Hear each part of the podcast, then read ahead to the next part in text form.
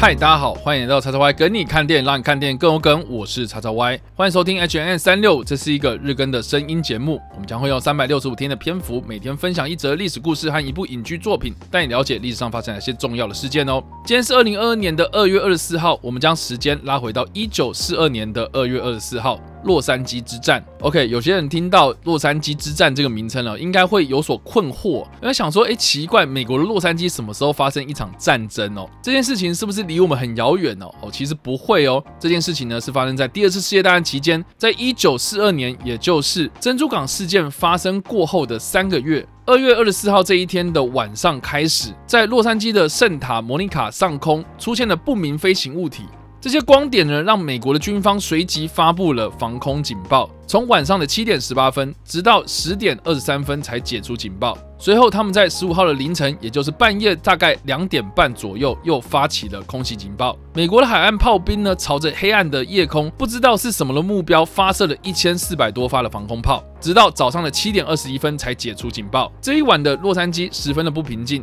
没有人知道当时天空中到底出现的光点是什么。而就像我们刚刚所提到的，因为洛杉矶之战它发生的时间呢，正好是珍珠港事件发生后不到三个月，再加上这件事情的前一天，日本他们用潜舰和水上飞机对加州的艾尔伍德海岸进行小规模的骚扰，让美国西岸的人民人心惶惶。美国的海军部长法兰克诺克斯在洛杉矶之战之后呢，召开了记者会，他表示呢，这是一起假警报，但是这个说法呢，显然得不到民众的支持，更让一些阴谋论者认为呢，这是一起。外星人入侵的事件，直到一九八三年的美国空军历史档案解密之中，提到了洛杉矶之战起因呢，是是美国海岸炮兵，他们将失去控制的气象气球误认成是日本的军机，再加上当时人们对于战争的紧绷神经，导致了这场不知道在打什么，甚至是引发后续阴谋论讨论的历史事件。值得一提的是呢，这场空袭造成了五位平民的死亡。其中有三位呢，是因为受到炮火的惊吓而引发心脏病发死亡；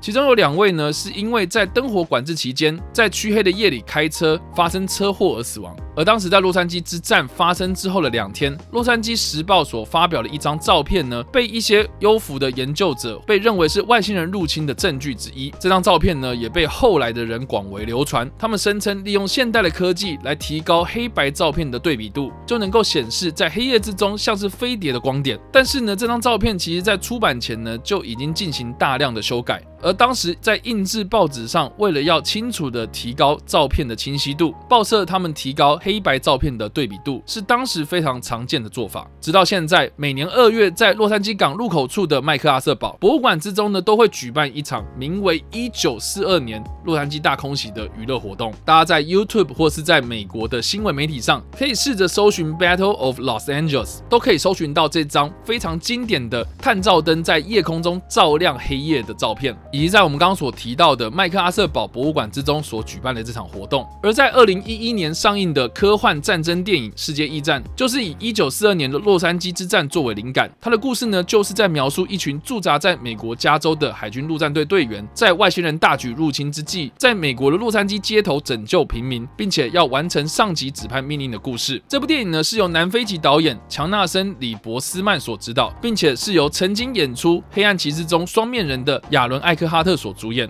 这部电影呢，我记得我当时看到的时候呢，真的是惊呆了，而且是出乎意料的精彩跟好看啊。当然，你要说这部电影是非常的不实际，非常的不科学，但是它的故事灵感来源就是非常的荒谬，所以你好像也不太能够去质疑这部电影的真实性哦。另外呢，也有人批评这部电影是美国的募兵电影哦，就是说呢，好像看完这部电影之后呢，就可以吸引到很多的年轻人从军，并且立志能够打败外星人哦。但是我自己是个人觉得啦，美军能够利用这样的资源来进行他们所谓的宣传，或是有足够的资源和人力，我相信呢，这个对募兵制的国家来说呢，其实是非常有必要，而且是一个非常好打造军队形象的宣传方式。好啦，以上呢就是我们今天所介绍的历史事件——洛杉矶之战，以及我们所推荐的电影《世界驿站》。不知道大家在听完这个历史故事之后有什么样的想法，或是你有没有看过这部电影呢？都欢迎在留言区方留言，或在首播的时候来跟我们做互动哦。当然呢，如果喜欢这部影片或声音的话，也别忘了按赞、追踪我们脸书粉丝团、订阅我们 YouTube 频道、IG 以及各大声音平台，也别忘在 Apple Podcast 和 Spotify 上留下五星好评，并且利用各大的社群平台推荐和分享我们的节目，让更多人加入我们的讨论哦。以上呢是我们今天的 H N 36，希望你们会喜欢。我们下次再见，拜。